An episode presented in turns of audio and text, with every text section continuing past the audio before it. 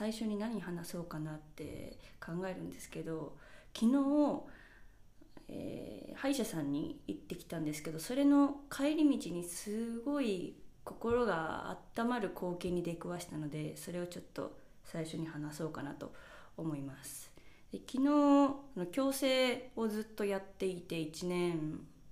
1年半近くやってるんですけどもう割と歯も並んできて毎回のその調整日もそんなにこう痛くない。もうただ行ってゴムを変えてっていうだけなんですよ。で昨日も普通に終わってとことこと歩いて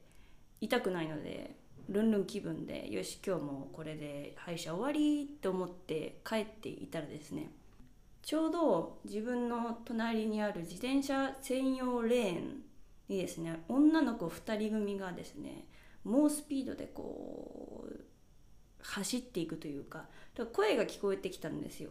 あと声と一緒にこうガラガラガラっていうすごい騒音も聞こえてきたのでなんだなんだと思ったら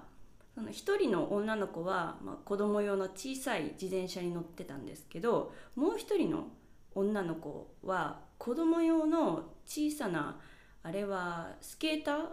キックスケーターっていうやつですかねすごい小さいんですけどもうその小さいキックスケーターをもう一生懸命蹴りながらその路面がそんなに綺麗に舗装されていなかったんですっごい騒音を立てながらもうガチャガチャガチャってギャガギャって言いながら女の子2人組が私私の横を通り過ぎていったんですね。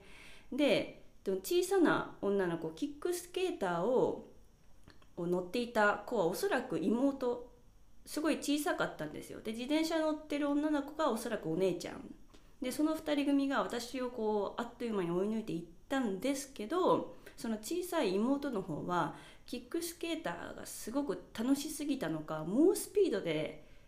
お姉ちゃんの自転車をですよ。自転自転車を追い抜くスピードで思いっきりキックスケーターを爆走し始めてわーって言いながら。そしたらお姉ちゃんが「エスペラ tienes que parar! パラ!」って「止まれ!」ってお姉ちゃんが叫んでたんですよ。でその光景を私は後ろから見ながらなんか微笑ましいなって思ってたんですけどそしたら急にお姉ちゃんの方が自転車こぐのをやめてその場に止まったんですよ。Tenemos que parar aquí ここで止まらないとダメだダメでしょって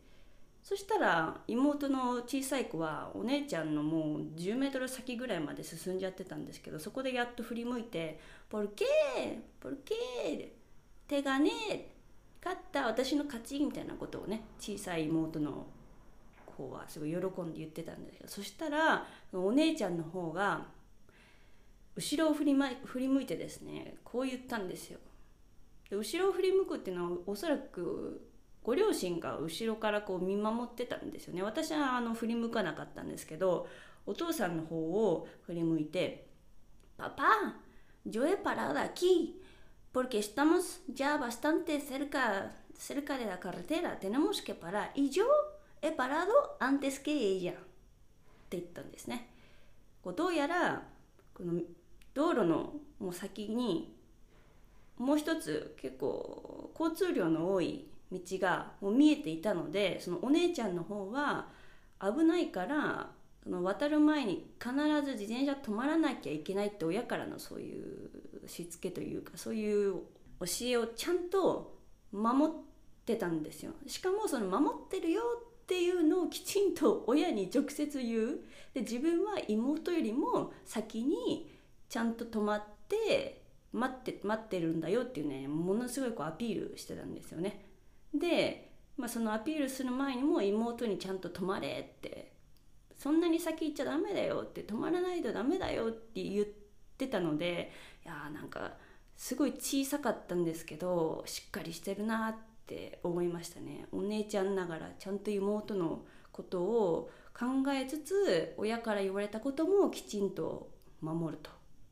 かつやっぱり小さい子あるあるで褒めてほしいというかちゃんと親から言われたことを守ってるよ私っていうのをしっかりこうアピールする。そういう姿を昨日見ることができてすごいほっこりしたっていうプチエピソードです。はいというわけで今回の本題なんですけどスペインに来る前には知らなかったこと。スペインに住み始めてあそういうことだったんだ。あ知らなかった。っていう意外とこうハッとさせられたことをいくつか話そうかなと思います。なんかだんだん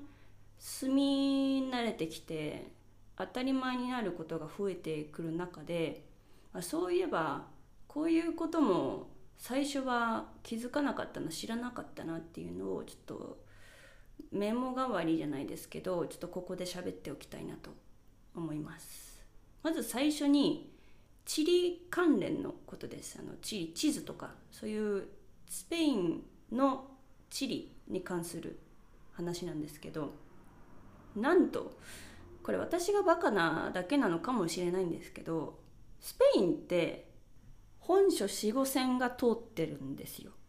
地理とかの授業で中学生ぐらいの頃に習った記憶があるロンドンのグリニッジ天文台から出ているの経度0度0分0秒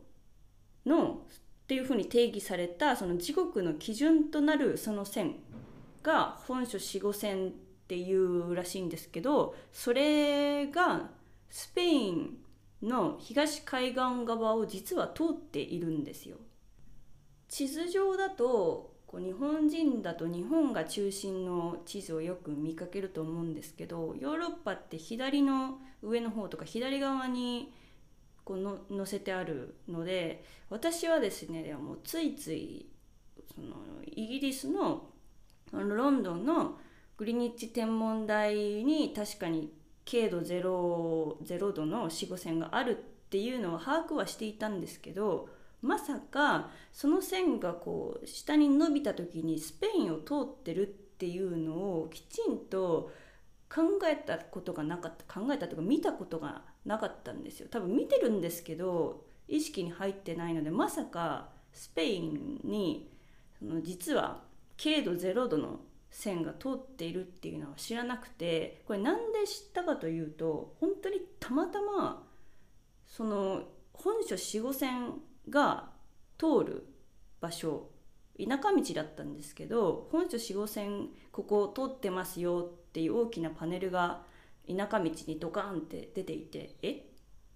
どういうこと？スペインって本書四五線通ってたの？ってなってその時に初めてえー、まさかのスペインって本当はグリニッジ天文台と同じ経度だったんかいっていうねびっくりしました。自分の想像ではイギリスはだいぶこう北のしかもさらに西側になんか位置してるような記憶だったんですけど実際に地球のその丸い球状に配置した時にはそうじゃなくてイギリスのロンドンとスペインのその東海岸側は同じところにまっすぐ北に登っていったらその本省四五線同じところが通っているっていう実は知らなかったっていうのがこれがまず一つなんですけど皆さん知ってましたかね？私はね知りませんでした。でもまさかその本書四五線が通ってるなんて思わないのも無理はなくてなんでかっていうとイギリスとスペインって時差あるんですよ。1時間時差がある。地理的には経度は全く一緒。そのロンドンとスペインの東海岸側の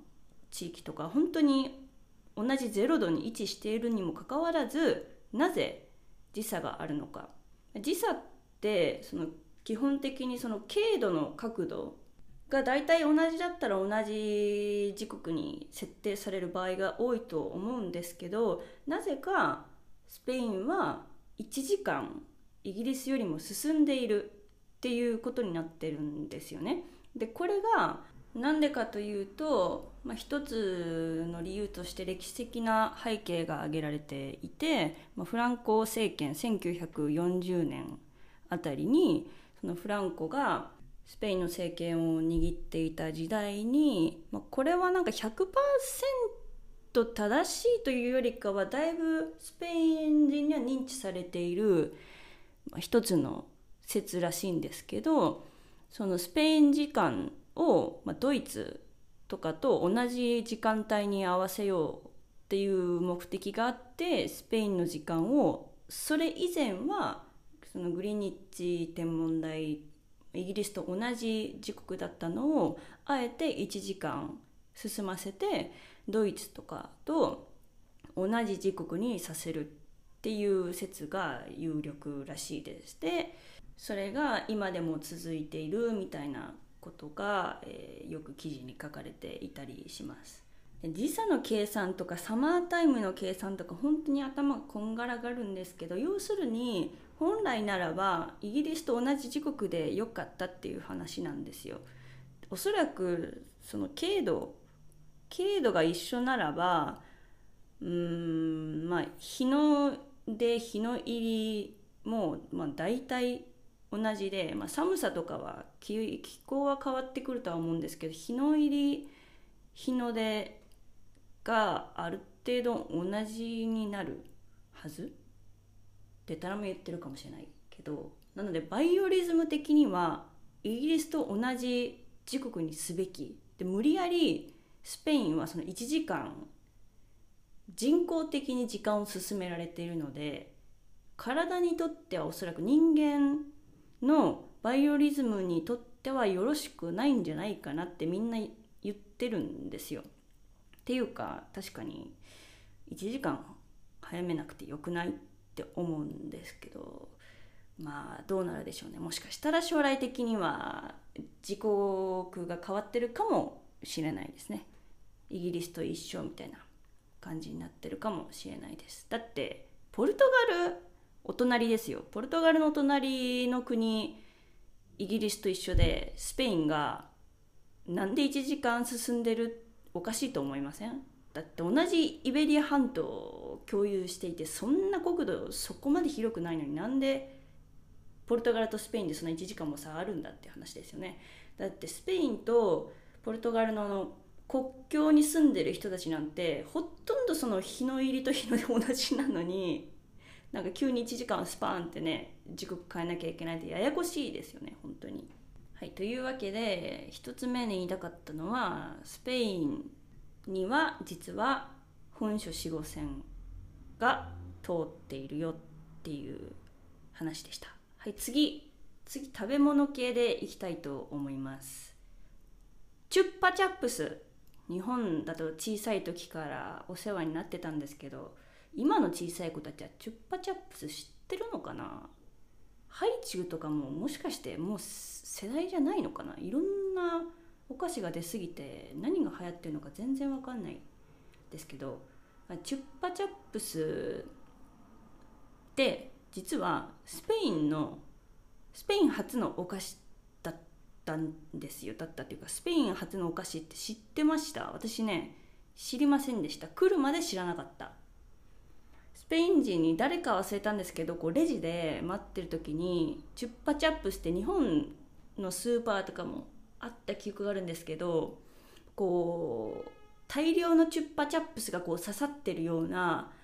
何て言ったらいいんでしょうか。ああいうねなんかコーナーコーナーじゃないな。そういうのがあってでちょっとこう飴が欲しいなって感じでレジのところで買わせるみたいなねそういうのがスペインにもあってでスペイン人に「あそういえばさチュッパチャップしてスペインの発明品なんだけどもちろん知ってて知ってたでしょ?」って言われてその時に初めて「嘘!」ってなって初めて知ったっていうやつですね。チュッパチャップスって日本語でこう言うんですけどスペイン語ではチュッパチュプスですね。書いてあるのをそのままローマ字読みしてチュッパチュプスって言うんですけど世界中に売られている割には実はスペインのものスペイン発のあのお菓子っていうのはあまり知られていないのが残念なんですけど是非チュッパチャップススペインのなんだよって知ってた？っていうのをね知らない人がいたら教えてあげてくださいっていうか私も知ったのだいぶだいぶあの住み始めて時間が経ってからだったんですけどチュッパチャップスはスペインのあのバルセロナ発のお菓子です。でプラスアルファで、えーちょっとした豆知識を言うとあのパッケージのロゴ黄色と赤とあとチュッパチャップスって書いてあるあのロゴ。オリジナルのロゴは有名なサルバドール・ダリがなんと1時間もかからずデザインしちゃったらしいです。初めてチュッパチャップスを考案した創業者が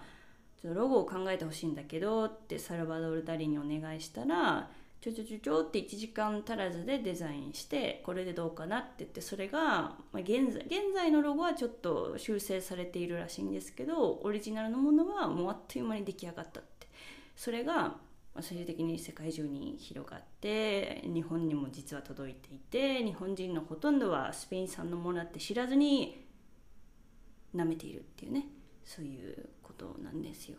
私は知りませんでした。で知った時はめっちゃびっくりしました。でめっちゃお世話になってたんですもん小さい頃。特にコーラ味。コーラ味が特に好きで次に好きだったのは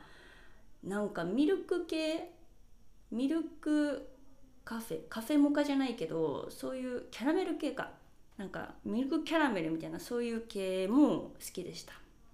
うん。あの最後飴がもうないにもかかわらずあの棒を噛んじゃうっていうか なんかお口が寂しいってなって棒まで噛んじゃってた気がしますね。であとチュッパチャップスめちゃめちゃ密封されててあの棒にくっついてあるプラスチックの包装部分がなんかこうめちゃめちゃがっちり固めてあるじゃないですか。あれ開けるの意外に難しいんですよね。結構力ずくでやらないと開けられないみたいな。でやっと開けてでペロペロしまくるみたいなね。懐かしいですね。もう何年って食べてないしこれからも食べるつもりはないですけどチュッパチャップスは本当にお世話になりました。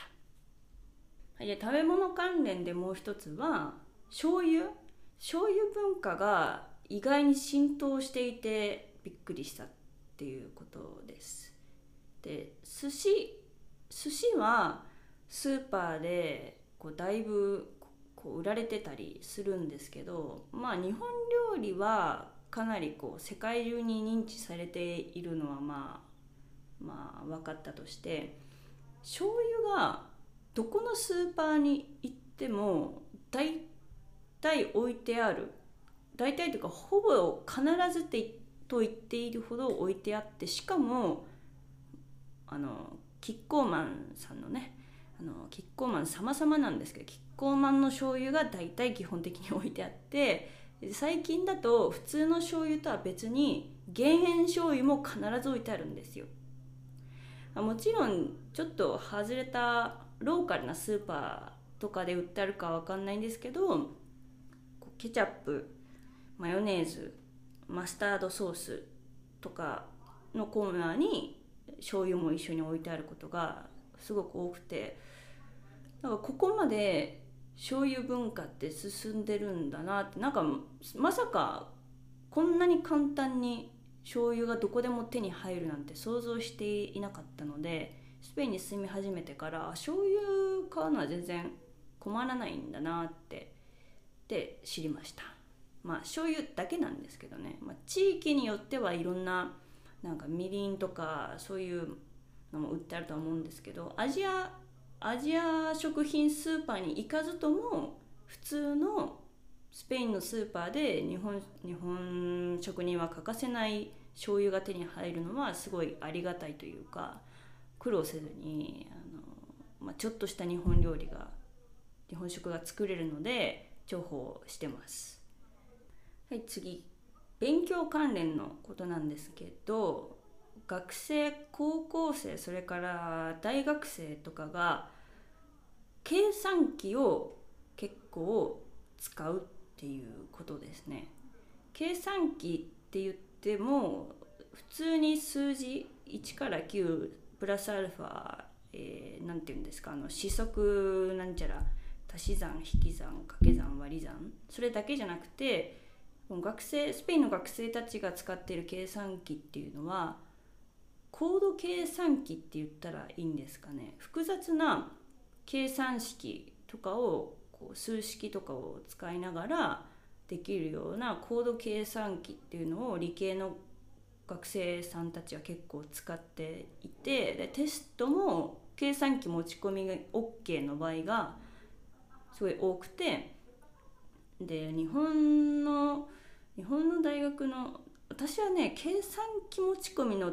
テストは受けたことがないんですけど、まあ、理系は日本でも、まあ、計算機持ち込み OK なのかもしれないですけど私はそれを知らなくて、まあ、少なくともスペインの学生理系の子たちは結構な確率っていうかほぼと言っていいほど1人1台計算機持ってるんですよそのコード計算機。しかもありがたいことにみんなカシオカシオの計算機すごい人気でで評判もいいんでしょうね。みんなカシオのコード計算機持っていてテストにそれ持っていってみたいなね。へえみたいな。日本では知らなかったけど計算機ね日本の計算機こんなとこで活躍してるんだって思いました。あとプラスアルファで言うとのテスト。テストは基本的にボールペンのみの使用が認められている場合が多くて日本の中高大のテストだとシャーペンで記述とかまあ、マークとか鉛筆でマークってする場合が多いと思うんですけどスペインのテストでは記述式の場合とか不正を防止するっていう意味で必ずボールペン鉛筆とかちょっとこすったら消えてしまうようなものは禁止されていて基本的にボールペンのみでテストを受けるっていう風になっているのがちょっと驚きましたね。なので間違えたら修正テープ修正機で消す、まあ、もしくはぐちゃぐちゃってして間違いそのものもテストの用紙に残っちゃうみたいなねなんかそういうスタイルでそういうとこも日本と全然違ってちょっと驚いたなっていう感じです。はい、最後に最後にこれはあの外を歩いていて、まあ、びっくりした最初にびっくりしたことなんですけど警察官の方が普通にバルで食事してるんですよ日本で日本の警察の方がなんかちょっとしたなんかラーメンとか居酒屋で みんなでワイワイ食べてたら話題なんか話題になるっていうかなんかえ？職務中じゃないの？みたいなねすごい物議をかましそうなんですけどスペインだと普通に警官の方もお腹が空いたらみんなでもう制服着たまんまもうゴリッゴリに装備つけたまんま警官5人ぐらいがバルのテーブルを陣取ってボカディージョとかタパスとかをもうむしゃむしゃ食べてるんですよ。で結構警察の方ってその担当してる地区がおそらくこうそれぞれあるので行きつけのバルみたいなのがあるんですよね。その地区によって。なのでよく見る光景がそのバルの店主っていうか、まあ、ドゥエニョンとすごいその警察官の方たちが仲良くて「ああおやべベニード」みたいなね「オラコモしたい」ってすっごいこうフランクな感じで警察官の方がいつものバルにご飯を食べに来るみたいな光景を見た時にはちょっと最初「おみたいなこれ日本じゃ見れない面白いなって思いました。もちろんお腹は空きますし別にだから別に何も悪いことしてるわけじゃないしだから職務放棄とかそういうわけでもなく普通に時間が来たから休憩してご飯を食べているってだけなのででもそれを見れるって面白いなってなんか日本だと考えられないことがこっちでは普通なことなのでそういうなんかカルチャーショックっていうかそういうのを最初に受けてなんかいいいい意味でなんかびっくりしましたね。はいというわけでスペインに来る前には知らなかったこと、まあ、もしくは私がただただ知らなかったことをちょっと話してみました。はいでは Nos vemos en próximo episodio. Hasta luego.